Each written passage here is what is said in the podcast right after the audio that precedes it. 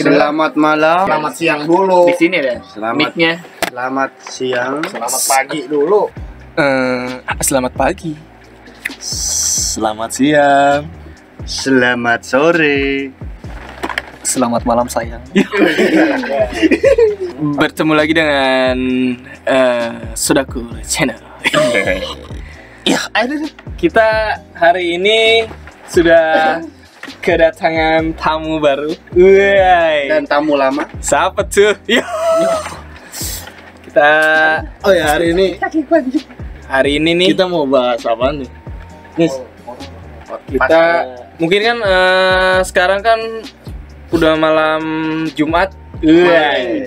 Waktunya kita bahas-bahas tentang horor. horor-horor. Iya. Horor apa nih? Woi, iya horor. Lo ada yang punya cerita nggak? Semuanya. Dari lancap lancap. Kenalin dulu dah. Eh, kenalin Ini siapa? dulu. Alam dulu. Ini ada dua bintang tamu nih yang dibangkuin ya? akan bercerita Ada bang. Biar Agung bisa masuk. Yang Ada buat apa? apa yang buat eh, sekarang Yang pendek, gabung lagi dah.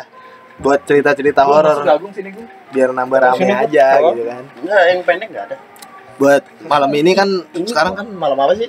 Sekarang kan malam Jumat, jadi waktunya horor-horor. Tapi ini beneran ya yang pernah udah ada di yang dia Dialamin. pernah aku Dialami- alami. alaminya dia. Cerita-cerita yang pernah dialamin sama kita-kita orang.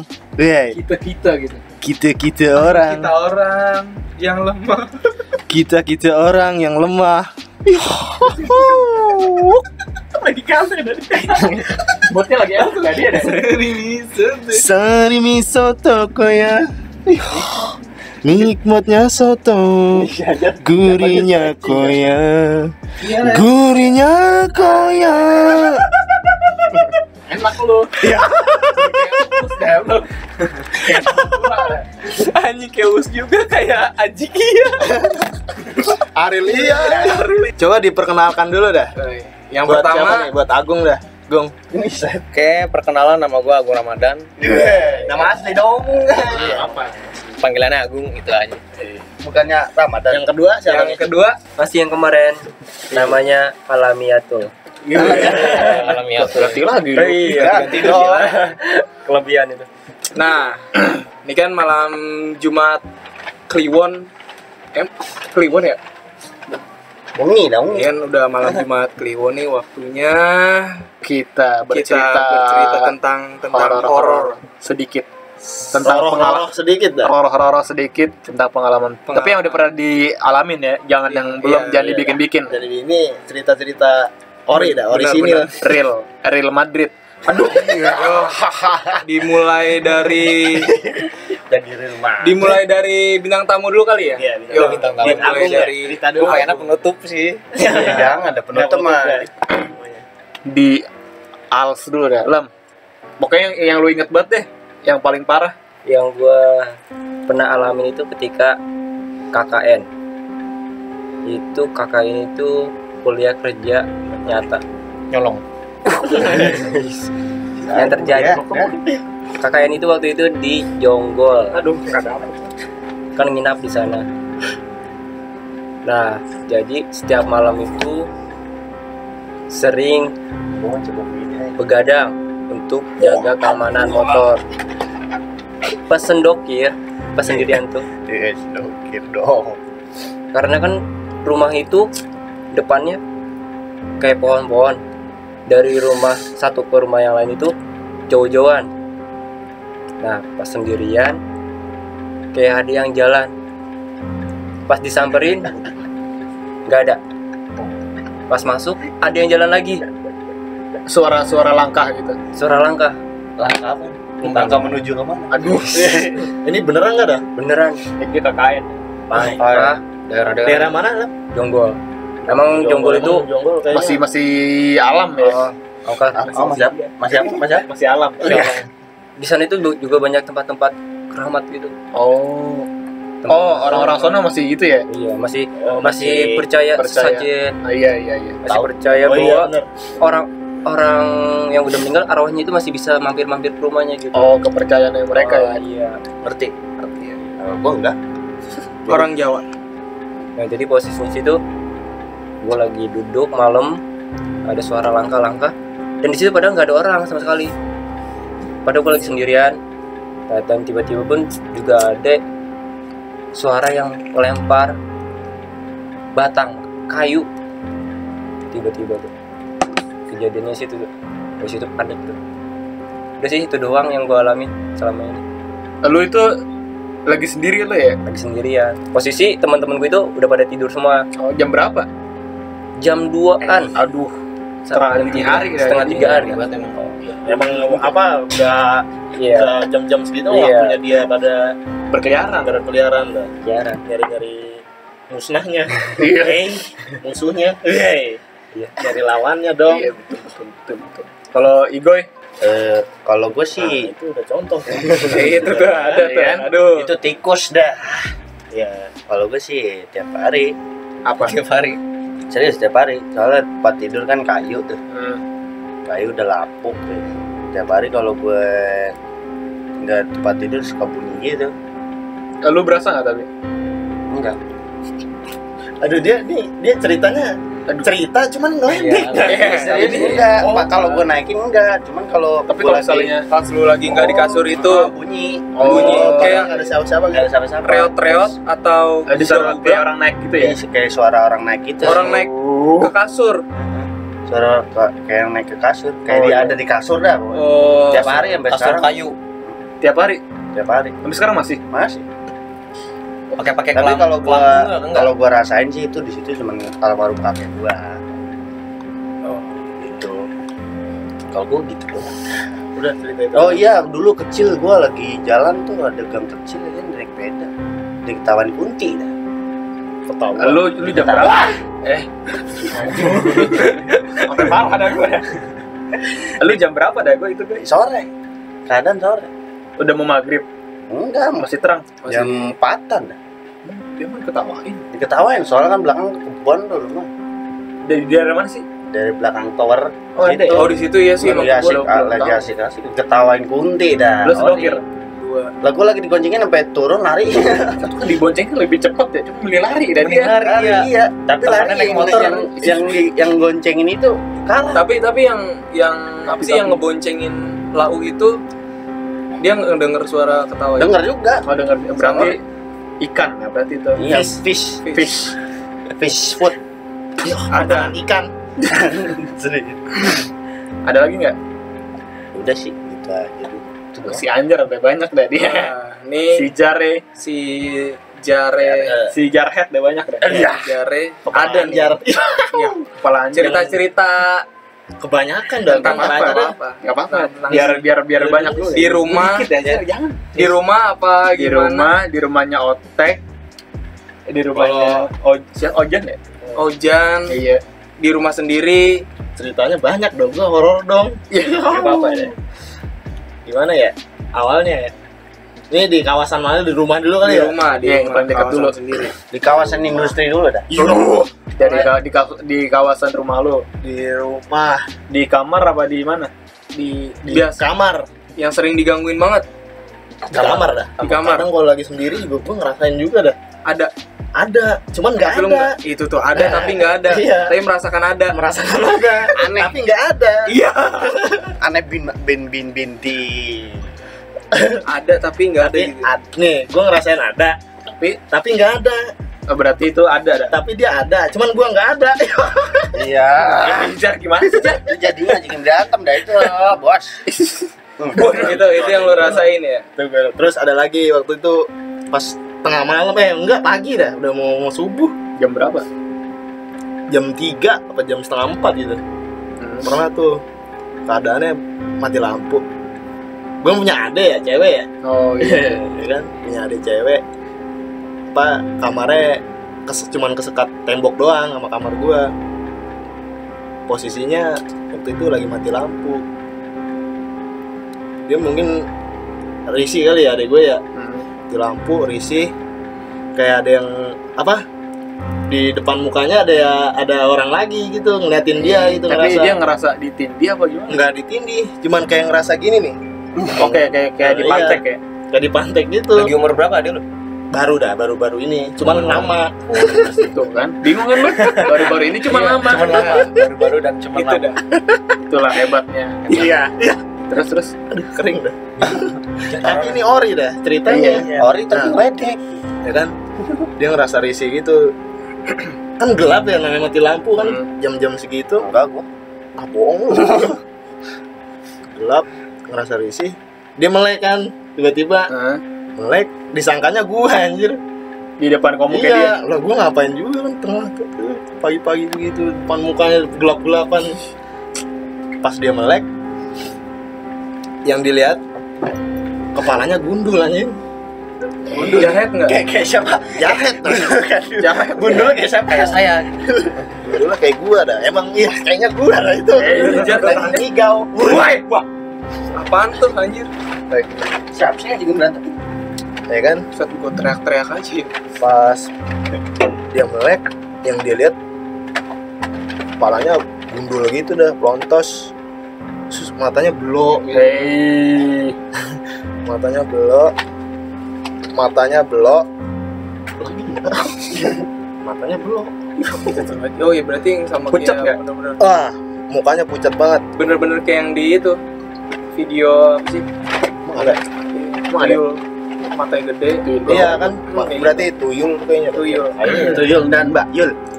ya kan matanya gede melotot pucat gundul Apa ayo? disangkanya dia sempet mikir lu ngapain sih katanya gitu kan lu ngapain Oh sih? sempat ngomong ke Sem- dia. iya sempet terus udah begitu doang apa ekspresinya dia digituin Jar jar. sangkanya gua kan pas itu refleks nampol lah dia Pas Kena. Nggak kena terus hilang tiba-tiba Fix. disambung langsung hilang. Terus langsung Hilang. lampu dong. Mati lampu dong. udah mati listrik dah Orang dong. Kurang tidur nih kayaknya nih. iya Oh iya terus lagi mati listrik tiba-tiba dibangunin gua itu jam segitu jam setengah empat kalau salah mau subuh bangunin gua ih disangka disangkanya gua orang gua lagi tidur kan ramping nah, ada lagi ceritanya Masih di kawasan Jadi, rumah. kayak ini dah gua dah.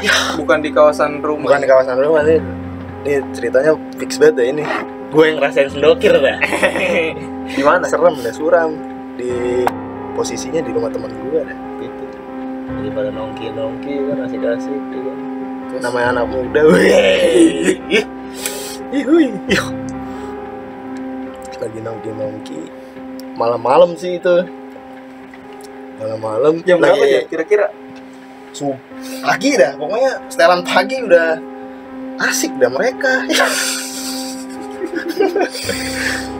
pagi-pagi kan Tadi pagi-pagi. oh ya Lagi pak pada nongkri kan. daripada Terus? nongkri itu gue tuh di kamar sih posisinya semuanya anak-anak daripada ngobrol-ngobrol di lemari kayak ada yang gedor-gedor aja Di dalam lemari. di dalam lemari iya Eh, itu posisi lemari isinya kayak jas-jas gitu Oh berarti kalau misalkan orang juga nggak muat ya? nggak muat nggak mungkin anjir siapa lagi Lagi ngapain juga ya, Ngapain, di dalam? Pagi-pagi orang. gitu. Tikus mending. gedor-gedor dah gue Gedor-gedor ya. Gedor kayak kayak gitu-gitu anjir Terbat itu ya. ngeri banget gitu. Tikus berdas. Q ada korupsir. ini jadi politik deh ih suram anjing.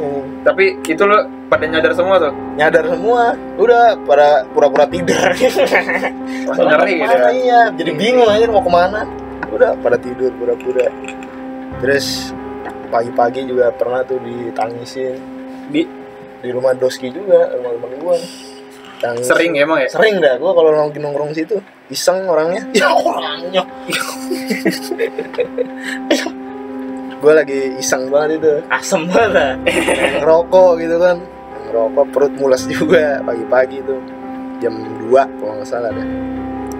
Gua rekop ya kan sambil ngerokok. Tiba-tiba tadinya hening dah suaranya. Nggak ada Di suara sama sekali ya. iya nggak ada suara suara sama saya nggak ada suara sama sekali. Gitu tiba-tiba terus emang belakang rumah gua kan ada lapangan futsal ya? Iya tapi jam-jam segitu yakin gak sih ada orang main Jam futsal berapa? Jam berapa? jam 2an Kalau jam 1 kadang masih ada ya kan? masih ada ya jam 2 Jam 1 masih ada. gua ih suka aneh dah kayak teriak-teriak gitu ya. Masalah- tadinya masalahnya sepi tadinya. Sepi, tadinya sepi nih. Tiba-tiba. Iya. Orang gue pakai headsetnya masih kedengeran anjing. Ngejar ya. Tapi lu kan sempet kalau kalau lagi reko kan pagi-pagi kan. Di samping rumah lu. Iya di belakang rumah gue kan ada lapangan futsal pagi-pagi nih. Sengaja dah biar nggak iseng kan gue bawa HP pakai headset denger lagu. Masih kedengeran. Suram banget Berarti dong. nggak bisa ketutup suaranya ya. Udah suara orang main futsal. Terus apa? Kayak apa sih? La ilaha illallah itu apa sih namanya? Tahlil. Kayak tahlil gitu, bunyi tahlil anjir. Nah, Jam ilaha dua ya? illallah. Iya jam-jam segitu Waduh, gua itu sering abis suara futsal langsung gantian suara itu. Enggak, itu beda lagi. Oh, beda lagi. Beda lagi. Lu udah sama tuh. itu Jam-jam ya segitu juga. jam-jam segitu juga pakai headset juga masih kedengeran masalahnya jam segitu siapa yang mau Iya. Nah, Itu nah, suasana iya, tempat iya. futsal itu tuh kebun mulu kan. kebon emang kebon suram dah ini tempat Kalau emang ada tempatnya ono ono.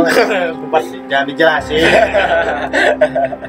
Tapi Sumpah iya, itu gua spot padahal gua udah pakai headset tapi kedengeran ya aneh kalau itu sih. iya makanya aduh parah banget anjir tuh di rumah teman gua sering disengin gitu apa tiba-tiba radio jatuh sendiri. Padahal tapi nggak di pinggir radionya. Enggak Maksudnya di ada di tengah kan? iya di tengah posisi radio ini di tengah nih tiba-tiba jatuh sendiri anjir Oh berarti lu cuman kayak Itu ak- ngerasain aktivitasnya ada dia ada. iya ngerasain aksi aktivitasnya dia dah. Berarti Jatuh lu nggak secara melihat secara objektivitas. Iya. tis. Lu main ditongolinnya. Oh berarti lu jangan juga lu juga pernah ya katanya ya? Ngelihat secara langsung. Nah itu gua nggak tahu bener apa enggak. Eh berarti bener. Oh, iya. Ya, berarti enggak juga. itu tuh Soalnya nggak tahu dah. Yang ori gimana? Posisinya gimana ya waktu itu ya? oh yang lu Malam-malam ya. Malam-malam. Posisinya jam sekitaran jam 11 setengah 12 bos. Itu mungkin kalau gua ngikut jadi sama deh oh, ceritanya. iya, iya, yang moodball ya Iya yang gua muter muter balik. tuh. Nah itu lu ngeliatnya gimana? Itu gua kan jam-jam segitu kan biasanya kan kalau komplek portal ya di portal ya. Gue lagi nyari jalan tuh ceritanya buat balik. Nah kompleknya udah di portal-portalin tuh. Wih, Terus apa? Ya, portal-portalin. Gue rame-rame sih itu waktu itu berapa motor? naik motor. Berapa ya? 10 nyampe motor ya? Empat, enam, enam. Berarti tiga motor. Tiga motor. Oh, iya. Tiga motor. Posisi gua yang pertama tuh, Oh, gua yang mimpin depan. jalan ya. Terus kayak aneh gitu dah. Jadi lu kayak ada ngerasa ngerasain aneh gitu nggak sih sebelum ngeliat itu? kayak gitu dah, nggak enak, merinding gitu dah. Dari jauh kayak dingin hawanya. Oh. Nah, Gua doang apa nggak tahu, temen gua pada ngerasa apa enggak gitu. terus terus pas lu. Gua pas jalan, gua gua ngeliat kayak putih-putih dah, ngambang, gede gitu kan. Wadaw. Itu posisinya di pos pos Yandu, Itu tuh. Bisa jadi pos satpam dah. pocong gitu. Itu pos satpam sih. deket portal dong Iya, Iya kan? iya. Emang itu kan jalur biasanya kan jalur buat itu ya buat buat balik juga tuh waktu itu. Pas gue lihat gede gitu ngambang.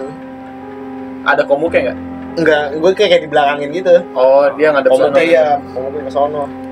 Putih gede gitu kan. Tinggi dah. Iya sih, bisa sih.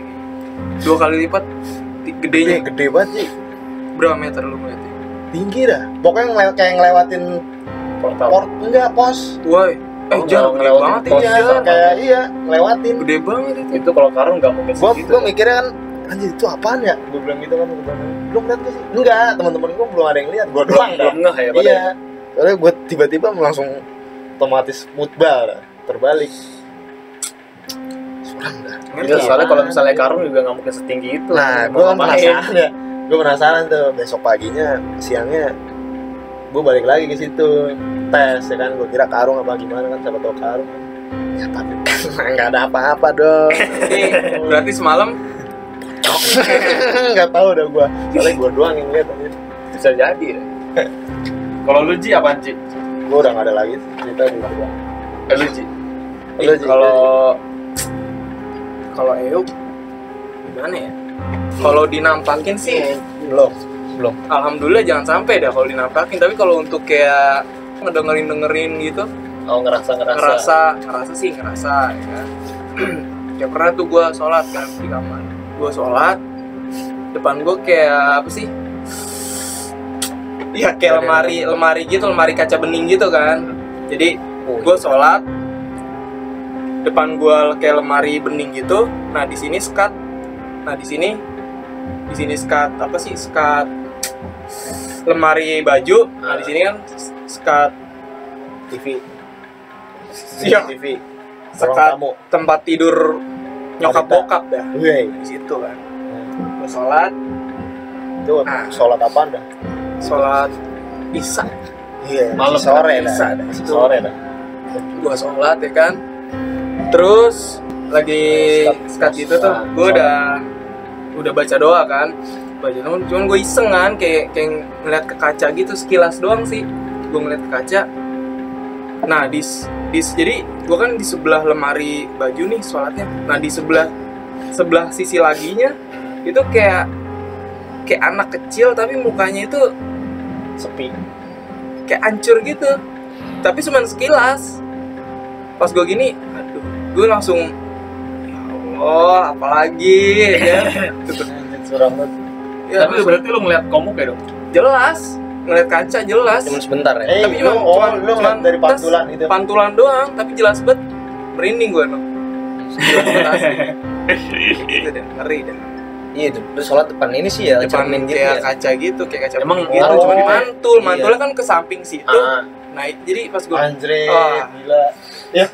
Gitu dah yang Jangan sampai nis, nis. Gak mau ada gue juga. Tapi gua nah gitu terus terus paling kalau kayak waktu zaman zamannya SMP kan ya gua kan kayak sering-sering main polisi maling gitu tau gak sih lo Ya. Polisi maling posisi Nah. mainnya malam gitu kan. posisi mainnya waktu itu Jam. jam berapa ya jam 8an dah Oh iya. Kelar isa dah langsung mainan gua. Zaman zamannya masih main sih. Main sama anak rumah kan main polisi maling.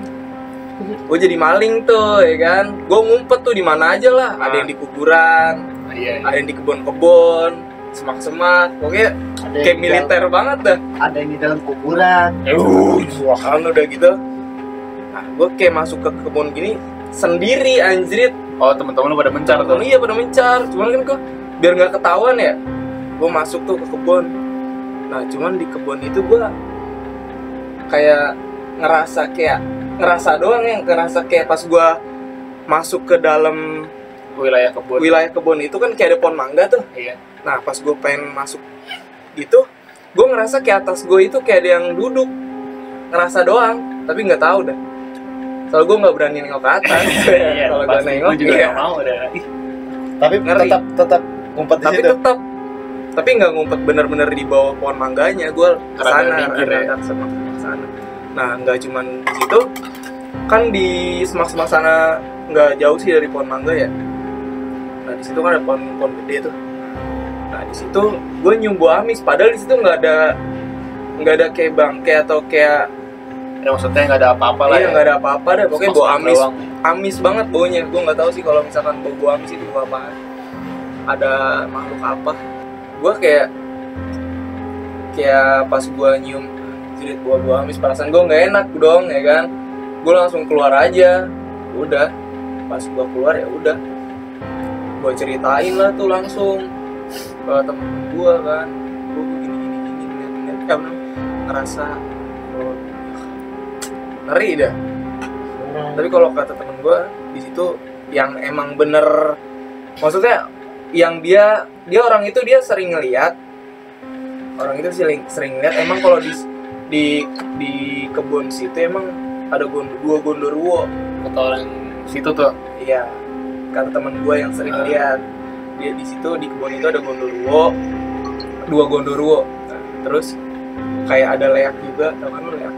Ya, itu kayak kata topeng Bali itu ya. Bukan, itu Iya. bukan. apa sih nama lain lagi Kuyang gitu kuyang. nah kayak Pala kuyang gitu Jadi cuma tinggal Yang tinggal organ doang, Bre. Yang pa yang pala ke bawahnya kelihatan Iya, usus. organ doang. Iya. Oh, iya iya tahu tahu. itu sering pokoknya Di situ ada tuh katanya. itu ada sama di di kuburan dia sering sering nongol di kuburan kayak gitu kuyang kuyang yang serem itu serem itu jadi rambutnya panjang ya kan leher. Eh nggak ada leher ya langsung Kepala kepala. Eh, Lam. langsung ususnya brutal gitu. Lam. iya. Eh, udah jadi serem, Lam. Itu tuh tuh tuh, tuh. gue ada cerita lagi yang pas lagi enak Enak. Gue kan balik kampung tuh. Dulu daerah mana sih kamu daerah Bumi Ayu Jawa Tengah. Oh oh lu Iya, iya. Jawa Tengah. Nah, kakak gue kan di sana. Gua gua ke sana. Dengan main gua ke sana nah jam berapa tuh ya? Gua jam satu kalau nggak salah. Itu juga keadaannya keadaannya gerimis rintik-rintik gitu. Lembab lah ya. Lembab lah ya kan? Nah di situ itu gue jelas banget denger ya dah jelas banget gue denger ya. Jadi kayak apa sih? Kayak Suara nangis. kayak suara nangis gitu. Kalau suara nangis itu apa sih Iya, Nangis. kayak gitu jadi Gitu, kayak, gitu. kayak meratapin gitu. Oh, oh pilu lah ya Iya, suara-suara pilu kayak gitu ya. Dia ngerasa sakit gitu dah. denger lo jelas banget. Cuman gue dengernya itu pelan. Tapi biasanya kalau misalkan gue Oh, dengernya pelan kan berarti iya, deket ya? kalau misalkan deket berarti pelan. Kalau misalnya deket elunya berarti jauh. Iya. Iya. nah itu kan gue penasaran kan? Itu udah pada tidur tuh. Oh lu doang bangun gue gue doang yang masih melek kan yang lain udah pada tidur. Gue langsung kan gue penasaran kan ini suaranya apaan nih? Gue keluar kamar tuh gue nyalain lampu-lampu. Udah tuh berhenti kan. Gue gue matiin lagi gue kamar lagi kan. Bunyi lagi. Wah iseng nih kata gue udah nggak lama gue langsung udah langsung tidur aja. Soalnya di samping juga ada kayak rumah kosong gitu rumah apa sih? Udah ada pondasinya cuman Udah nggak iya udah ditinggalin udah nggak diterusin lagi. Kalau kata orang-orang sih kalau lembab ya kesukaannya mereka deh Iya, iya, bangun kamar mandi, kayak kayak kayak sawang-sawang gitu tuh. Iya. cuman ya mungkin Iya, kan? mau gimana dong kalau nggak gitu. Cuman kalau misalkan melihat-lihat sih jangan sampai dah. gue juga nggak mau Ya, Kalau jangan melihat jangan sampai deh. keisengan pasti ada lah tiap hari tiap malam dong Kalau yang melihat benar-benar jelas gitu ada depan. ada ini sekarang juga ada sebenarnya jangan jar ada ada. Jangan di- maksudnya jangan jangan Iya. sampai Iya. aktivitas gimana gimana dah Iya. ngeri. Nih kalau Ganis nih ada cerita horor. iya iya iya. Ini sedikit dah gue sebenarnya. Gue cerita dari dari yang SD di rumahnya Anjar dulu deh. Waktu itu apa tuh? Apaan sih ini sebenarnya? Waktu di gue lagi berdua dong malu ya? Eh lagi lagi berdua. terus kan dia kan rekop siang-siang padahal dah Dan jadi Siang-siang. sebelum sebelum rekop itu dia ada kayak kaca gitu silo kan. Ah, dia tutupin sama dia udah gue tutup dulu tutup pakai koran sama solatif tuh. Oh, udah paten dah tempelannya deh. udah paten banget udah gak gerak sama sekali. Udah rekop nggak ada loh ya. Nggak ada lah. Angin nggak ada. Pokoknya pintu semua ditutup tuh rapet. Udah nggak ada angin sama sekali deh. Dia rekop kan. Nah gue lagi main PS nih. Sendiri di kamarnya dia. Tiba-tiba yang ditempelin tadi korannya pada lepas dah. Sampai jatuh anjir. Lepas semua ini. enggak masalahnya nggak ada angin. Nggak ada angin. nggak ada angin nggak ada Ketutup apa banget ya? udah Iya. udah. Pokoknya tempelannya udah paten deh cahaya udah nggak ada masuk sama sekali angin nggak ada pintu tutup udah. Gue doang di kamar sendiri kan. Langsung video call ya jar jar buruan lagi jar rekop dah. Gue lagi main PS jadi nggak nafsu kan jadi pengen udahan gitu dong di rumah itu gue berarti gue ngerasain di rumahnya Anjar juga tuh. Ya, berarti mungkin emang fix. fix dah. Cuman iseng-iseng doang mungkin. Emang sebenarnya kamar gua ada ada nih iya ya kalau di rumah gue gue sih gak pernah ngeliat fisik ya. Maksudnya jangan sampai juga sih. Yang sering ngelihat sekelibat itu nyokap ya jadi kayak nyokap itu kadang kan kalau lagi nyuci waktu masih pakai babot pinggilasan dulu kan kamar mandi. Pintu dibuka lah kan sambil nonton tuh dia tuh jadi lagi nyuci lagi gue apa ngucek gitu. Kayak ada bocil lari gitu dah. Lari. Tapi bolak balik nggak cuma lewat doang. Gitu dia kan di rumah kan sendokir kan. Cuman sering deh. Yang kelihatan cuma nyokap doang. Gue nggak pernah ngeliat. Tapi pernah ngerasa ngerasa kayak aneh gitu? Kalau ngerasa ngerasa pernah deh. Kayak contohnya ini deh yang paling sering nih. Kayak suara anak tangga kayu di rumah gue itu kalau gue lagi sendiri pokoknya adek gue atau abang gue pokoknya orang rumah gue pasti sering itu sering kedengeran jadi kayak ada suara apa sih kaki kaki di atas Iya, itu jalan itu di ya atas Jalan di lantai di napak tangga napak kayu gitu ya Iya. pak pak pak suara langkah kaki lah Iya suara langkah kaki. Itu semuanya udah kedengeran semua, udah keluarga gue udah.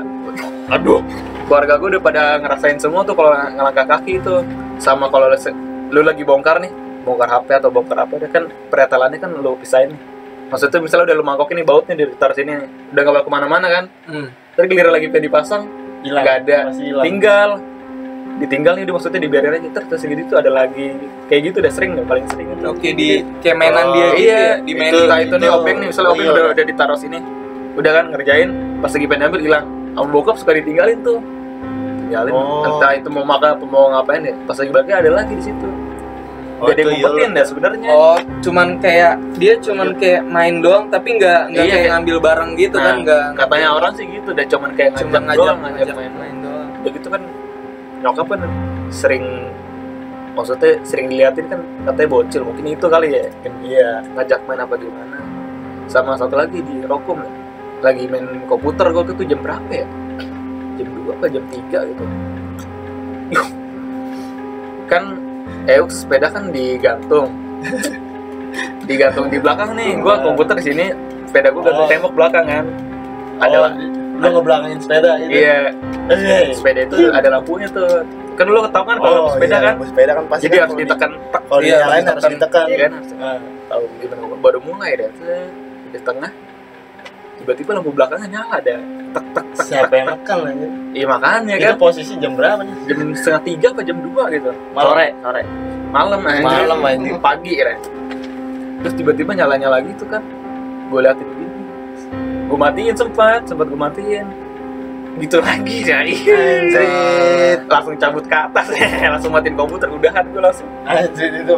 Oh, itu asalnya nggak logis aja lagi diem iya itu kan lampu Ny- sepeda kan ny- nyalainnya kan Nyalain gitu. Nyalainnya juga ditekan tekan ya? belakang gitu tek gitu baru nyala kan itu sampai kedap kedip begitu kata lu matiin terus gak lama? gue main lagi begitu lagi. Wah, baru dah. udah udahan gue langsung deh udah mau lagi deh.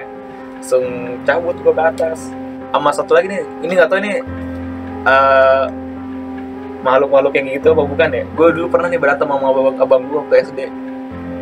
Jadi gue itu udah bawa sapu nih gue udah bawa sapu pengen ngejar rebang kan dia lari lah tuh ke arah masjid. Ke arah masjid gue kejar cuman dia, dia larinya kenceng gitu kan. Akhirnya pas lagi sampai belokan itu gue berhenti. Dia lari ke arah masjid sambil ketawa-tawa gitu. Udahlah gue nungguin depan pagar tuh kan. Gue nungguin depan pagar. Kata gue nih orang kok nggak balik-balik ya? Itu siang tuh kondisinya. Jam sebelasan deh. Kok kata gue orang nggak balik-balik ya? Nah kebetulan di sebelah rumah gue tuh tetangga gue punya mobil nih.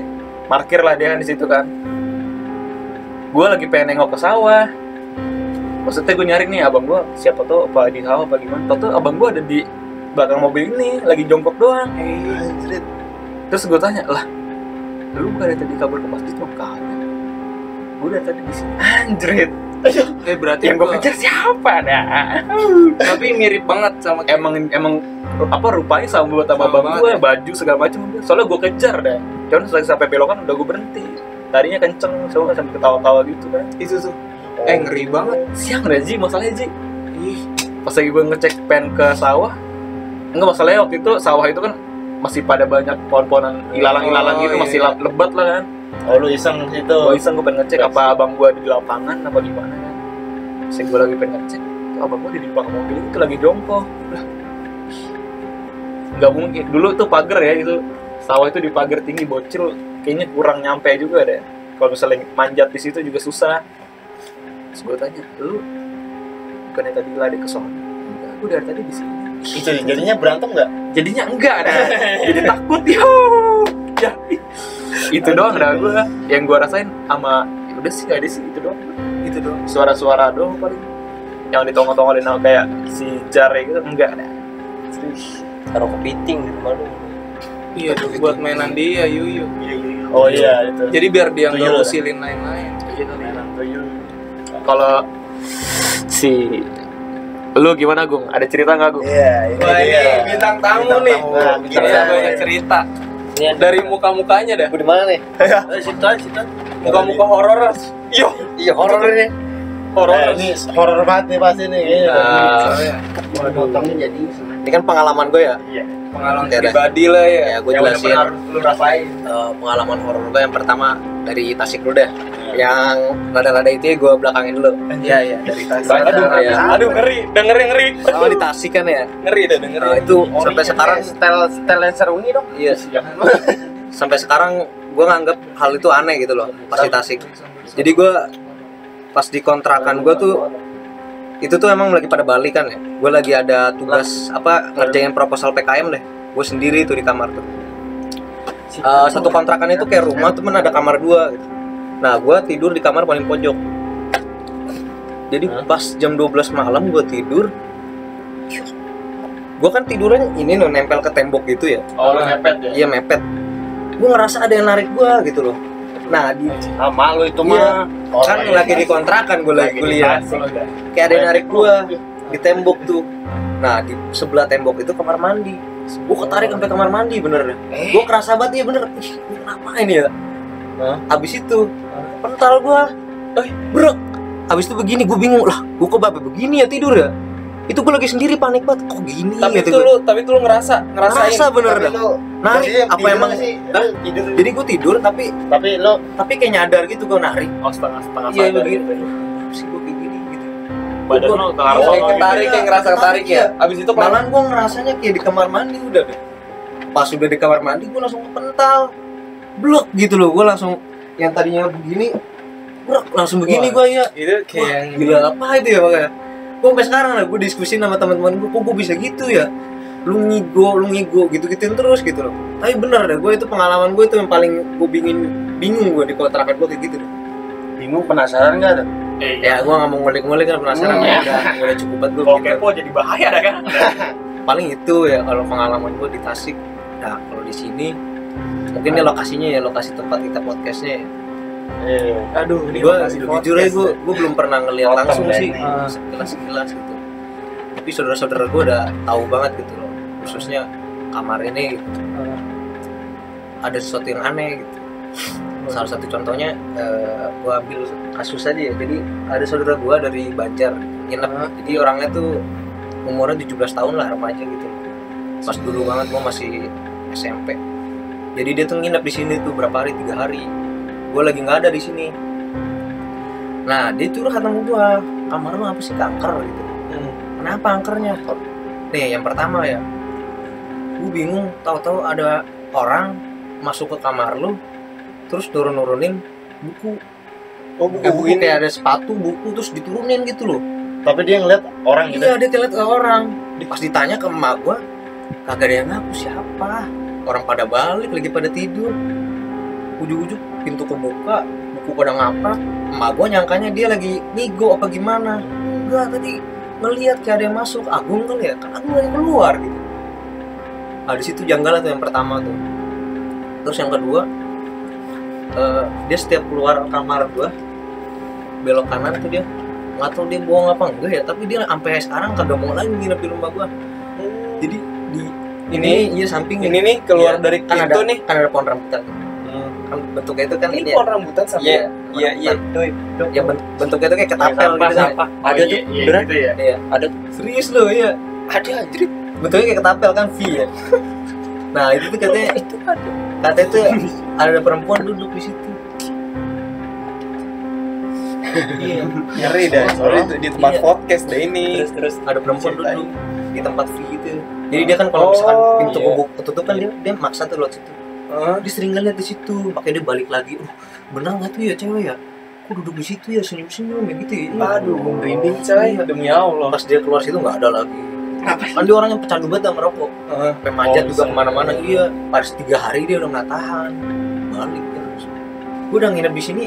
Salah satu yang apa ya hal yang paling ini banget yang nakutin banget yang pernah gue ganggu ketawain doang gue diketawain? Iya pas jam 2 jam 3an gitu. Gue kan lagi tidur sini gue jam 2 jam 3 biasanya kan gue emang udah pipis lah. Gue males gue kalau kencing sini kan ya. Gue nggak harus ngadep ke sono kan ya. Oh. ada ada horor banget. Emang jadi di gue mending ke dalam gitu.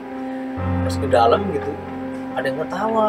Jelas banget gila gue pengen ngejelasin sini tapi takut gimana ya gitu ya. Makanya nanti ada gitu. Ketawa ah, kayak ngakak-ngakak gitu ya. Gue udah panik kan ya. Iya. gue belum bukan masuk gue malah ke sini lagi. Hmm. ke kamar lagi. Gue ngerung ya di selimut ya Allah apa ini ya? Ah. ya Allah ya Allah. Pada akhirnya berhenti itu Bro. Nggak nggak nurun suaranya. Malah berhenti. hilang. Malah ngilang blek. oh hilang. Kan gue kan Putus ada orang bilang kalau emang suaranya pelan malah makin deket ya. Ah. udah panik kan ya? Tapi langsung hilang gitu. Ya gue udah nggak bisa tidur tuh gue udah searching searching apaan ya? Gue gue ngomong kan ke teman-teman gue lu ketawa kayak gimana sih kalau ketawa? Apa emang bener ada makhluk kayak gitu? Ketawanya tuh gue jelasin kan ya? Kayak gitu gitu lah Hmm. wah kayaknya kalau orang nggak nggak lumrah deh ketawa kayak begitu bisa jadi gue nggak Gua panik banget itu. Tapi prinsip gue kalau emang ada ada yang kayak begitu di kamar gue gue nggak bakal ninggalin gitu. Gue pengen buat kamar gue nyaman gitu. Jangan sampai gue gue takut juga. Gitu. paling itu aja sih. Terus sama satu lagi juga gue pernah ikut kayak apa ya di, di YouTube ada challenge gitu. Bagaimana caranya lu biar tahu eh, apakah di ruangan-ruangan rumah lu tuh ada ada apa enggak gitu. Jadi katanya uh, langkah pertama tuh lu uh, kayak berbaring di kasur lu pejamin mata terus lu ngebayangin lu tuh lagi jalan di, di kamar-kamar lu tuh. Nah pas lu jalan-jalan di kamar-kamar lu tuh lu lihat-lihat kalau misalkan ada orang di setiap ruangan itu berarti ada. Nah kalau gua sendiri di rumah gua gua kan berbaring sini ya. Gua ngerasa gua lagi jalan gitu loh. Pas gua jalan gua ngeliat di sebelah kanan ada orang. Sini. sini ada orang. Emang kayaknya sini angker banget kamar Iya, mandi. terasa gitu ya di sebelah kanan ini terus gue masuk ke dalam ke dalam di ruang tamu. Udah habis itu kagak ada lagi. Paling gitu doang. Eh nada drink gua ada ini. Oh, nah, iya. takut banget ya ya Haji dah. Diundang ya Ji doang sih gue sih ya gue paniknya lagi kan nggak ada yang ngaji lagi ya. Jadi kalau kalau almarhum kakek gue kan dulu udah rajin banget ngaji. Oh gue ngerasa safe banget sekarang kan iya ada ada plong gitu deh. Hmm. ngelos iya ada ada ngelos gitu. emang gitu sih rumah gua tapi gua prinsip gua yang gua nggak bakal ninggalin kamar gua gitu. Mau bagaimanapun iya sih. Sama kayak si Anjar berarti deh. Iya. Lu juga pernah sih gua pas lagi lagi pengen berangkat ke Tasik gua pengen pamit kan sama orang tua gua. Pas gua buka pintu dapur ini tuh kayak ada yang lari ke sini tuh. Oh lari dia kemarin iya Oh, lari kemarin gua panik kan ya bro langsung gua suruh sama gua ini lampu dinyalain sampai besok jadi matiin ya. Hmm. gue ngeri ada apa gitu? Loh ada yang ini ada yang iya mesti gue takut jadi nunggu sih. Iya sih Bang. jadi kita podcast di, di lokasinya aku ceritain. Gitu. Iya, makanya Mbak, Iseng ada- buat ini dong eh goy goy goy goy Eh, brengsek lu. Ada sih yang penting yang yang apa ya? Enggak kalau panik panik boleh tapi jangan per- jangan nggak percaya juga I- intinya gini aja kalau emang ada sesuatu jangan ngerasain takut. Kalau takut malah disamperin ditambahin biasanya iya gitu. yang penting sih kita percaya aja gitu. kita nggak ngeganggu dia dia juga pasti kan nggak ngeganggu kita Iya, juga. namanya- oke sama-sama ngehormatin lah iya gitu. Iya. namanya kehidupan. Kita tahu dia. Ya hidup juga sebenarnya. Hidup cuman alamnya beda aja. Beda dunia aja gitu. Pernah ke sono ada? Emang ada? di sono ada. Ada di samping Apa sih? samping sini. Kamar mandi sono, ya? aku sholat di sini dan sebelah sini iya waduh. Lu ke kamar mandi aja dulu gue setiap keluar sini gue nggak bakal nggak pernah nengok kanan gue Nah, kamar sini katanya pernah kejadian juga. Hah? Banyak. kamar, Kamar mandi. sebelah. Sini kamar sebelah sini. kamar sebelah juga Tangan iya. kan tangannya katanya aduh. Iya. Jalan gitu. oh tangan jalan ya? Iya. wah itu saudara gue yang satu lagi tuh. Dia dia ngelihat bener-bener gue tangan terlalu jalan jelas sih ceritanya kata mama gue tangannya doang. Iya, tangannya doang. gue nggak terlalu jelas sih tapi emang katanya di tangan gitu. Terus ya emang apa ya gejala-gejala di sini yang gue tangkap gejala horornya tuh yang kayak bunyi-bunyi setiap jam 11 sampai jam 2 Itu Bunyi kayak rutin, jebreng jebreng iya rutin banget dah gue udah ngitung. Jam 11 jam 2 pasti malam-malam ada ya bunyi gitu. Bunyi apa? Gombrang gombrang. Tadi kan ada ya? Oh Ada, suara juga suara di- tadi iya. ada. Iya dua kali. Itu bingung apaan itu ya? Jadi dua kali juga ya? Kalau dua kali iya, kalau misalkan musang musang nggak mungkin dua kali. Iya Tapi di atas sini nggak ada pohon lagi kan ya? nggak ada. Ada. musang. Musang ada. kalau musang sekali dia di atas. Bunyinya gombrang gombrang jadi Kayak jatuhnya kayak kayak kayak iya. Gebrak gitu. Gubrak gitu deh jatuhnya kayak asbes di kayak gebrakin kayak kayu. Ya. kayak mangga jatuh ke genteng. Cuman Nggak, mangga suaranya kayu pelan boy. kayak kayu ini kayak apa benda gede gitu. Gebrak gitu. gitu ya Kayak benda didorong begitu kalau Iya. misalnya itu kan. Iya tuh beda. tadi soalnya kedengeran sekali kenceng dah. Tadi Iya, iya, atas. itu yang paling gue bingung ada apa? Itu jam tapi 11 itu tuh. sering ya jam sering. 11 iya 11. jadi jam ada 11 lagi juga ya? enggak? Beda jam lagi. Oh beda jam beda lagi? jam lagi bunyi lagi kapan Kalau dulu rutin Yang pertama gue dengar tadi tuh, yang kedua nggak tahu. biasanya nggak tahu ada peristiwa apa gitu di segini. soalnya dulu gue kan pernah tinggal di ini ya daerah Jatimukmur misalnya gue udah Parsi. Nah di situ tuh ini kan ada kamar paling belakang tuh. Nah di situ lu kalau tidur setiap jam 3 jam 4 tuh ada suara kayak cewek gitu. Kalau nggak ngobrol nangis. Jadi katanya di situ ada cewek namanya Maimunah dia tuh dibunuh sama laki sama laki-lakinya di sumur ada sumur di situ. Emang ada sumur di belakang cuma gak diblok sama warga sekitar. Hmm. ngeri dah sumur. ada di situ Sumur apa tempat? Gua di situ. Makanya setiap jam 3 jam 4 tuh ada cewek. Kalau nggak ngobrol nangis, nangis ya? ngobrol iya. Itu siapa nih jam 3 jam 4 Iya. nggak logis aja sih kan iya. Jam tiga jam empat. Cewek ngobrol. Iya. Tapi mungkin kalau dikaitin sama ini bisa jadi ada Bisa. kegiatan apa. Horor juga. Kuat dah. horornya jadi Mana iya horornya plus plus plus udah sore langsung di lokasinya dah Iya, ini di TKP CKP TKP itu Ya. TKP. Waduh. ada lagi mungkin lu ditambahin Nggak ya cerita-cerita yang ketinggalan sama atau Wow. alam Oh, gua apa ya? Untuk anjar dulu. Ada ada sebenarnya di rumah teman gue juga tuh. Waktu itu gimana ya? Mau mau mau main futsal nih ya kan? Siang-siang, sore-sore. Mau main futsal, udah pada ngumpul, giliran udah pada ngumpul, tiba-tiba hujan, hujan deras tuh, Nggak deras jadi. banget, nggak jadi. Sengaja kan anak-anak, ntar aja kali sorean ya, nunggu hujan reda ya kan. Ternyata pas reda malah banjir nah, Aduh. banjirnya kayak kiriman gitu. oh yang tiba-tiba tiba-tiba tinggi iya gitu ya. tinggi dalam banget motor gua sampai kelelep ya kan mau nggak mau kan nginep ya gue ya nunggu sampai surut kan sampai jam berapa tuh waduh wakbar ya terus, terus. ya kan mau nggak mau kan nginep tuh. Nah pas malam-malam ya ada. Ada apa tuh malam-malam? Ini? posisinya abis isa listrik dimatiin kali sama PLN ya. Oh iya. Kita masih banjir tuh berarti ya? Masih banjir masih tinggi banget tuh airnya. Listrik mati. Nah temen gue kebetulan sampai bawa laptop. Iseng-iseng buka YouTube. Pakai apa namanya tuh pakai tethering. Tethering. HP ya buka YouTube iseng teman gue ada yang tidur tuh satu. Tumbang satu-satu dah. Satu tumbang. Posisi jam berapa ya? Ya. Jam berapa ya? Kalau nggak salah jam satuan dah. Jam satuan. Gue gabut dah merokok ya kan? Keluar sendiri. Gue berapa orang ya? Berlima. Berlima yang tidur yang tidur dua orang. Berarti tiga orang ya sisanya yang masih bangun ya gue keluar tuh ngerokok sendiri ke balkon. Iya. iseng kan ngerokok. Terus temen gue datang lagi satu orang ngerokok juga. Temen gue satu lagi datang. Lagi dulu bertiga nih di balkon. Di bertiga. Nah temen gue yang lagi tidur satu orang tiba-tiba kebangun. Kebangun main laptop lagi. Pokoknya gue sampai pagi itu di balkon dah. Sampai terang dah gue bangun terus terus nggak lama dia teriak tuh ya laptop mati baterainya habis ya kan posisi listrik masih padam laptop mati tuh nah yang satunya lagi yang di kamar temen gue yang main laptop keluar juga ngerokok juga iya kan? balkon juga jadi lu Sisa- berempat dong berempat sisa satu lagi tuh Masih kamar. tidur. masih tidur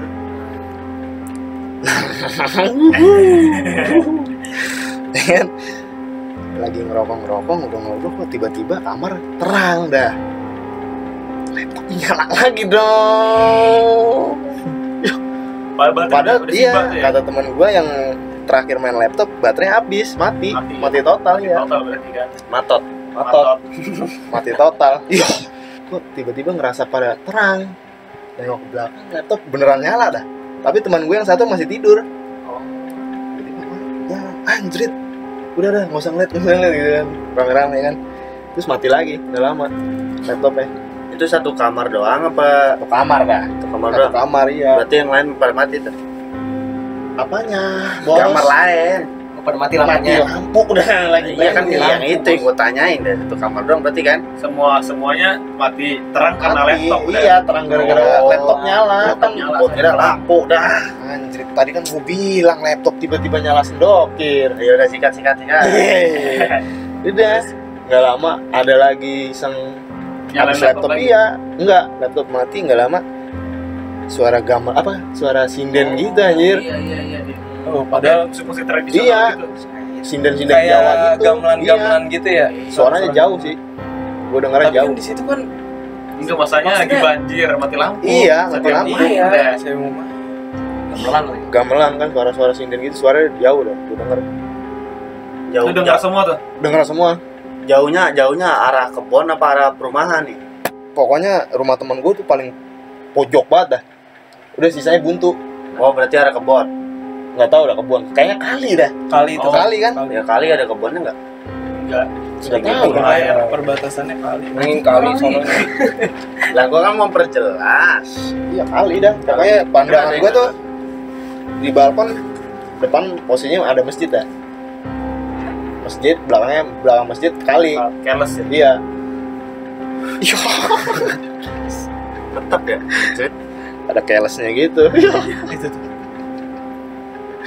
itu itu pokoknya udah nggak kelihatan banget dah udah gelap gelap banget Iya, soalnya mati lampu. Hmm. Banjir. banjir pula banjir ya kan Itu enggak ada Lem, sukening udah, dah. udah lembab banget kan pasti banjir lembab banget ya Iya. Udah gitu udah Iya, enggak pakai denger Iya. juga. hening gitu kan nggak ada orang. Tapi nggak lama ada lagi nih. Eh. di pokoknya hari itu udah hari yang aneh dah. Ada lagi iseng. Nggak tahu siapa dah. Posisi kan masih banjir ya. Ada yang nimpuk batu dah. Dari ke jendela atau iya ke pintu? jendela. Jendela pas di ini pintu bawah jendela bawah apa atas? Dia nimpuk ke arah masjid dah. Kenanya jatuhnya ini pagar. Pagar? Iya. Oh. Dari arah masjid? Dari arah masjid kena pagar. Nimpuk batu anjing. Posisi Ada banjir dah. Nggak ada nggak kelihatan dah. Posisi pokoknya bunyi bunyi batu kena pagar. Oh, waduh. Udah pokoknya gue sampai pagi dah di situ dah di balkon. Ih temen gue juga yang tidur awet-awet aja. Ya, lemes. Udah lebray. bocahnya bocah ngantuk. Ya Udah ngantuk kan. yang lu denger ajan ah itu. Posisinya itu emang gue lagi Iya. rada-rada. Kobam. Iya iya iya dah. Rada-rada iya bener. Udah udah kobam. Rame-rame tuh kan satu orang ada yang nggak kayak gitu sih sengaja biar ada yang ngontrol gitu kan maksudnya Jorok lu. ngontrol oh jorok Biar biar suasana nggak serius-serius banget. iya padahal itu nggak ada yang tidur nih semuanya ya itu yang itu juga lagi nggak ada yang tidur standby semua. ya? standby ya udah pagi Nobody know kan? nobody Iya. standby nih. Iya. terus udah gitu ya kan posisinya lagi masih pada begitu dah pokoknya satu orang ada yang nggak nggak kayak gitu biar Ada yang bersih ya? iya ada yang bersih. Kontrol. Terus sampai pagi anjir sampai terang. Biasanya emang kalau misalnya gua nginep di situ setiap pagi kan depannya masjid ajan sholat subuh. Deket banget ya? Iya orang rumahnya depannya pas Depannya banget persis. ajan iya. Tahu tuh gua rumahnya. Sholat subuh. Ah baru kali itu doang gua nggak denger anjir. Semuanya anjir nggak ada yang denger. Sampai pagi gua tungguin. Kok biasanya ada ajan ya itu nggak ada. Kuping lu kayaknya ketutup. Semuanya dah soal dong. Ada yang mau tutup selamanya. eh jadi sepi. Jadi kalau ketutup aja semua. nggak kedenger emang teman gua ada yang pengen sholat kan? Mau jamaah gitu. Jamaah. nggak denger juga dia Masa enggak denger juga dia? nggak denger aja nggak denger ajan Berarti semuanya yang di balkon itu nggak ada yang denger. dulu zaman SMP gua Anjir. hampir tiap hari dah nginep di situ dah hampir tiap hari kan kan sering ya ada kejadian-kejadian aneh cuma terus ada dia modelnya soalnya tempat cokinannya enak deh iya Emang waktu itu anaknya kan yang punya rumah risih dah kan sering digangguin gitu. Bokapnya manggil orang pinter. Ternyata bener dah. ada ada di tangga ada orangnya tinggi. Kayaknya gendu dah. tangga tuh Gendu. Iya. Sama di genderuwo. aduh Di tangga. Sama di kamar mandi. Kamar mandi apa? Sama juga gendu. Ini dah, cabe. cili cili ya anak cili Anak cabe dah. Anak cabe anak Cili soalnya. itu kayaknya yang kalau orang-orang pada mikir itu biasa yang cili itu dah yang iseng Iya, berarti mungkin kayak di rumah gua kali. Hmm, Modelannya begitu cuma iseng-iseng. iseng tandanya kayak ngajak main kali ya Iya. Kalau kata orang sih gitu deh. Kalau yang misalnya cili, Lebih bahaya dah gitu ya. dia gitu dia barang biasanya. Main barang kayak Entah apa lu di barang. apa. Iya. Biasanya gitu kayak bocah kecil ngajak main doang udah. Iya, kayak mungkin kayak yang laptop nyala Nah, sendiri, itu mungkin iya. yang kipas nyala sendiri. Itu bener-bener parah dah Ih, kipas tuh nyala Oh, sendiri kan kalau kipas kayak gini lu ada ini aja ditarik. iya itu nyala kalau sendiri nyala sendiri gak masuk akal. nah itu nyala sendiri dah Ntar tiba-tiba nyala mati. Gua ada cerita lagi sob. Coba lanjut. di dekat di cerita jadi waktu masih kecil juga sih gue ya zaman zamannya main PS1 anjir. Tahu SD. sendiri kan? SD berarti. SG SD, SD card. zaman Ewing. Jawan Ewing HD kepantul pantul lah. Zaman SD kan? Jadi gue kan main main PS1 tuh di rumah temen gue tangga sih. Tangga tangga gue gue main kan. Emang di situ dia lagi nggak ada orang tuanya cowok. Oh, Rusong ya. lagi rusong rumahnya ya kan. Rusong rumahnya. Nah situ gua kan main PS nah, udah kelar main PS tuh. Gua main bulu tangkis itu. Ya kan malam-malam di depan rumahnya. Bulu tangkis. Tangkis ya kan. Kalau udah main bulu tangkis gua ke rumahnya kan. Naruh raket. Nah, gua sama dia naruh raket berdua doang sih gua. Di rumahnya dia. Di rumahnya dia gue mainnya di depan rumah dia. Nah gue naruh raket di rumah dia. Gue naruhnya itu di sofa bareng dia. Naruh di Naruh sofa raket tuh ya? naruh raket. Ya naruh raket sama kok tuh di sofa. Bener-bener gue gue yang naruh sendiri. Bener-bener di sofa. Sofa, panjang kan? Sofa. naruh situ. Nah gue keluar tuh ke warung sama dia. Ke warung. Dia sakap temen gua cowok. Oh si Arya namanya kan. Terus abis dari Arya warung tato. balik lagi tuh ke rumahnya dia. Pindah. Langsung ke ini anjir. Pindah ke lemari. Gitu. Lemari bukan di dalam sih. Jadi kayak lemari kan ada sekat rongga gini tuh. Nah tiba-tiba rapinya di situ. Padahal itu rumah nggak ada siapa-siapa rusong. Oh lu tinggal ke warung gue sebentar tinggal gitu ke ya? warung sebentar. Pas gue balik lagi kok rapi di sela-sela Lemari. lemari. Iya berdiri. Nah, kan? kata gue Yang wah begitu-gitu. abis itu gue langsung ya langsung keluar lagi. Soalnya udah ngeri udah. ngeri deh. Nggak tahu tuh temen gue jadi gimana itu. Masih blokir parah deh. Lu udah lagi lam. ada cuman kejadiannya sih tetangga gua. Kenapa tetangga jadi tetangga gua itu kayak orang autis gitu. Nah, masih kecil kan oh masih kecil. kecil. Kejadian seharian dia itu hilang. Hah? nah anak autis itu hilang. Kok hujan? Hilang nih anak seharian nggak ada. Temu temunya di mana? Di sawah.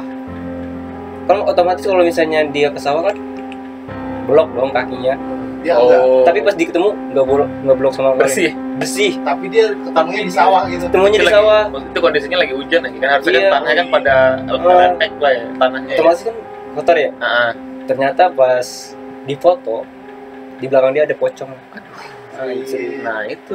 dia ternyata emang anak kan rada-rada autis tuh ya Orang langsung ini udah bulu pada naik deh ini. bulu Di- aduh, di foto sama tetangga gua. Pas dicek di rumahnya di belakang itu ada pocong Aduh, beneran lah beneran itu. Gang tiga kan gua gang satu. Gang dua gang tiga. Orang yang gang tiga itu gang tiga paling pojok. Paling pojok berarti setelah rumahnya si Putri belakang lagi. iya gang putri belakang. Kan soalnya kan udah kebun lagi tuh. Oh, ada kebun lagi situ. Nah itu hilang itu ketemunya itu pas di orang yang bunuh diri. Aduh. Iya. Sawah itu jadi ada pohon tuh. Nah ketemunya itu pas tempat orang bunuh diri gantung diri gitu gantung diri Nah, ini Pas- gua ngeditnya jebol kalau malam-malam begini ya. banget dong Aduh, udah keren-keren nama begini aja. gue yang yang anehnya itu ke sawah nggak kotor bersih keadaan bersih pas di foto tuh ada pocong. Enggak dari yang dia pada bersih aja tuh udah aneh dah sebenarnya. Iya. dah. udah janggal Udah janggal. janggal jadi emang sah- banget. seharian hilang ketemu itu jam 10 jam 11 itu kayak kayak misalnya kayak diculik gitu ya? Iya Iya, kayak diculik mungkin. kayak diajak main gitu bawa ke sana. Bisa kayak dumbel gitu. Ah, bisa jadi. Cuman ini pas di foto itu pocong. Aduh itu nempel aja itu emang emang anaknya sih emang rada-rada Iya, itu, iya. gitu sih. Mungkin. nempel. Soalnya ngikut. Iya. Oh. ikut kalau nggak difoto nih kita nggak bakal tahu dah kalau itu ada, Ada, terus ya. pasti ada terus dah Kalau emang posisinya nggak terlalu di foto itu nggak nggak deket banget emang rada jauhan belakang Jauh. jadi di belakangnya dia gitu lah tapi sama aja kayak diawasin gitu Iya. di Oh, iya. Mantau dah. John mantau Aduh, udah Udah, udah nggak ada- ada dah caranya nih. kalau gue sih juga dapat cerita dari teman KKN jadi dia emang nih anak ini dapat jimat dari pacarnya. Jadi jimat Anak yang tadi. bukan beda Oh. lagi teman KKN gue teman kuliah sih emang satu masih satu kelas gitu. Kuliah dia dapat jimat dari pacarnya. Nah kalau jimatnya ini dilepas jadi dia ini jadi kayak orang kesurupan gitu. Jadi emang jimat itu emang gak boleh lepas dari dia. Eh, ini bahaya banget. Kayak di itu ini dikasih lah gitu. Kasih sama ceweknya gitu sama Sama- pacarnya. iya sama pacarnya. Baru gue kasih jadi dia itu emang nggak bisa lepas dari jimat itu dan dibacain ayat suci Al-Quran dia itu marah-marah pernah sampai ah, temen gua ya jadi nyetel nyetel Al-Quran tuh di gitu HP ya. Ah. HP-nya ditendang apaan sih ini berisik banget bikin gua panas begitu dia Ih, nolak ya. parah dia Nyok. iya. terus dia juga sering di tempat kakeknya dia juga sering bermasalah karena sering kabur-kaburan emang katanya sih emang bukan dia yang ngendaliin Oh. Oh, pas iya. sadar-sadar kok di- gua ada di sini Dia juga bingung. Iya. Berarti dia nggak sadar deh itu. Iya, emang emang katanya sih awal mulanya itu ya dari jimatnya itu Jimat itu dibahas. ya. kalau dilepas dia kesurupan jadi kayak buka kayak kesurupan sih nggak kesurupan gitu cuman kayak orang aneh gitu loh Jadi takut Diam, sekali. oh matanya itu ke mana-mana gitu Tatapan kosong. kalau iya dilepas gimana Heeh. berarti itu kayak kayak penjaga dia iya kayak ada isinya begitu Iya, udah diisi. Iya sih setiap setiap barang yang mungkin dia percayain pasti Ada. udah diisi deh. Jadi emang ada. emang jimatnya itu kayak tali hitam gitu loh Hmm, tali hitam kotak gitu kecil Iya. jadi di Dalamnya ada isinya iya apa dia mau ngikat maksudnya biar dia nggak bisa ke mana-mana Iya, apa iya, gimana iya. kan Niatnya apa mungkin apa enggak itu ancaman aja Ya, mungkin Iya kan? jadi ancaman buat pacarnya dah biar nggak lepas Wih, Anjir, dari tadi kan lu ngomong gitu ya cuman diulangi Ulangi lagi Hah? itu doang. Nah, ini cerita horor nih. Ya udah cerita cerita horor. Eok dapat cerita nih dari kru kru salah satu televisi ya ternama lah. oh iya usah iya disebutin namanya dong. Ya. Nah, jadi dia ini abis liputan di Bandung. Abis liputan di Bandung, ya kan? Dia tuh lewat tol Cipularang, tahu kan? Tol Iya. Cipularang gimana misterinya di sana ya kan? Jadi dia itu balik balik dari Bandung itu malam. Malam iya dari malam lah pokoknya dari Bandung pengen ke Jakarta lewat tol Cipularang nah pas di kilometer 97 kalau nggak salah pas di kilometer 97 jadi mobilnya dia di depan nih. Nah jadi di mobil belakang ini pengen nyalip. Di lampu di pokoknya di ngedim ngedimin terus deh. Lampu oh te- lampu iya jauh. lampu tembak lampu ya? tembak sama diklaksonin kan. Terus krunya ini minggir. Minggir. Nah ini mobil ini balap ya kan. Dia jalan lagi ya kan. Nah ada lagi mobil yang kayak gitu. Dia ngedim ngedim lagi ya kan. Ngedim ngedim lagi dari belakang dia minggir lagi lewat ya kan nah yang ketiga kali dia pokoknya yang yang kedua kali lewat lagi penasaran ini kok mobil ngedim ngedim mulu ya kan diingetin tuh plat nomornya Hmm. diingetin plat nomornya, diingetin warna mobilnya. Nah, terus pas ketiga kali ada lagi. Ini yang ketiga kalinya kan, ketiga kalinya. Nah, pas dicek plat nomornya sama, mobil warna mobilnya sama, pokoknya sama. Sama yang kedua kalinya. Oke kan di situ dilihat sama jadi mobilnya ini ngelewatin apa sih? Di si- eh, di sebelah kiri bis di sebelah kanan kontainer mobil kontainer. Jadi mobil yang ngedim-ngedim ini ngelewatin tengah diikutin tuh sama krunya kan diikutin diikutin kan ngelewatin kiri kanan mobil gede Oh, tuh. lewat tengah-tengah iya lewat ya. tengah-tengahnya diikutin set diikutin. Nah pas yang bawa mobil ini nengok ke belakang kan seharusnya kan mobil belakang itu yang gede itu pasti ada dong Heeh. kelihatan dong. Hilang nggak ada. Nah pas dia nengok ke depan tabrakan. Oh, berarti Krunya tabrakan. krunya tabrakan satu meninggal Eh, iya berarti dibikin gitu ya, ngecoh ya. ngeco jadi dia saking penasarannya kan sama mobil ini kok Ada Sama terus gitu, udah iya. bisa di belakang lagi, bisa di Ah, belakang lagi gitu. ya. diikutin. Lagi diikutin aja. diikutin set ngelewatin sela-sela mobil gede tuh diikutin diikutin ya kan terus diikutin nah, dia dia nengok ke belakang kan terus nengok spion kok mobil gede nggak ada nengok ke belakang pas ini tiba-tiba pokoknya kayak Udah pembatas jalan. udah langsung pas dia gini langsung brok di kilometer 97 itu ya si Pularang ya? Cipularang. emang itu sering kejadian Di itu. situ ya kayaknya ya kilometer Oh. kilometer berapa sih? 97 Situ ya, emang situ ya. ya gitu nggak bong gua wah tapi di Cipali sih ya. Ngeliat Cipali juga. Iya Cipali. Jadi ngeliat bocah kecil lagi nyebrang. Abang gua sampai di, di tol tuh, bocah tuh nyebrang. Hmm, tapi bocah kecil itu warna putih gitu. Nah, putih semuanya. Lari sampai panik kan gitu jadi cuma bukan abang gua doang yang lihat mau gua juga lihat juga lihat. Itu yang bikin kaget gitu kalau lagi naik Iya, mobil kecelakaan. ngebut kan? Setelan sengaja emang banget emang itu. Ya, iya kan? ya se- seakan-akan itu kayak mau nyari tumbal juga gitu setelan ngebut di jalan kan apalagi kalau sepi kan. Setelan ngebut ada yang gitu kaget deh. Iya. Ngeri nih pokoknya.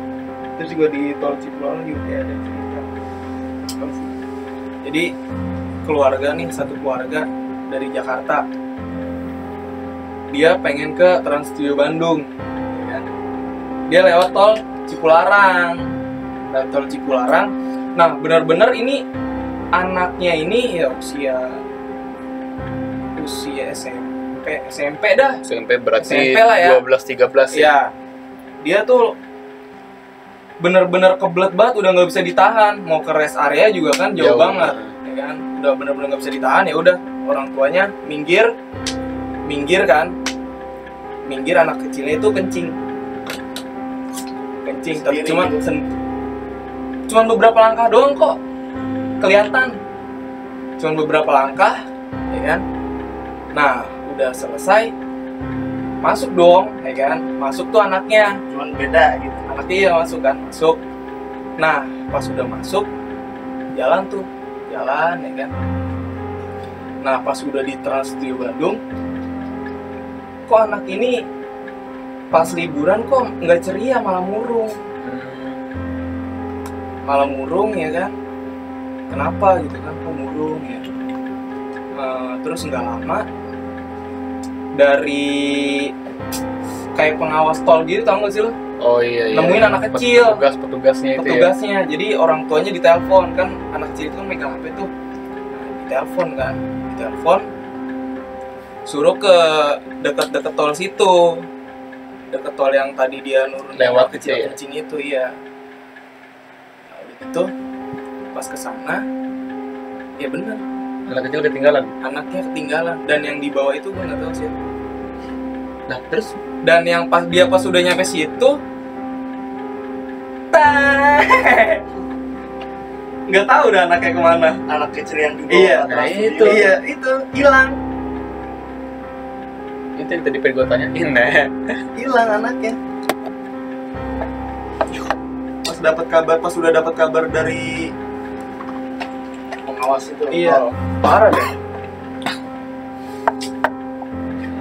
jangan apa kalau lewat situ ya di tol mah kudu banyak doa Orang kan nggak tahu udah tol dulunya apa bekas apa kan. kan di tol Cipularang itu itu tol Cipularang kalau nggak salah ya sebelahnya itu kan ya dia kan kan kayak motong gunung gitu tuh iya nah yang dipotong gunung itu gunung keramat Oh jadi pembangunan tol Cipularang itu tuh. Di situ juga banyak patung-patung tau, Iya. patung kecil. Nah, itu Gunung Keramat yang dibelah. Gak enak lah ya.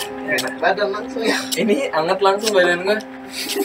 Eh, mungkin Nah, nih, nih? udah lu masih ada cerita lagi nggak? dari cerita udah Nggak habis ya? Ya udah cukup. Udah ceritanya cerita. semuanya udah kebagian. Nah, udah cerita semua nih. Itu ceritanya real dah. Real Madrid. Real. Yo. Real real Madrid, semua. Real Betis.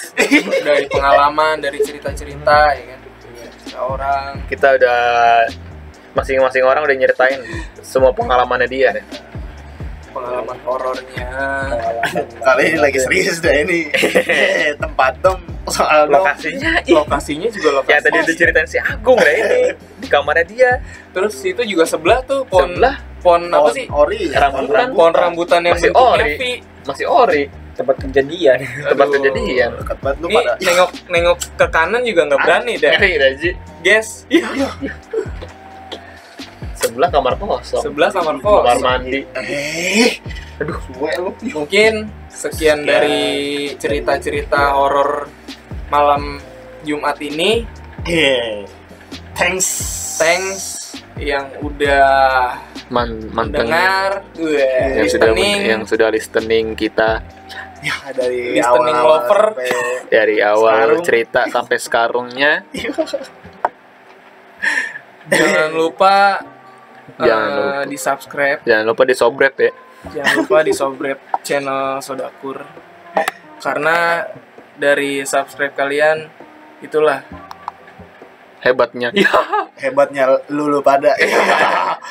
itulah yang buat kita semangat Iya. Iya. untuk terus membuat podcast lanjut selanjutannya Itu aja ya. itu pokoknya jangan lupa di subscribe Thanks. wassalamualaikum warahmatullahi wabarakatuh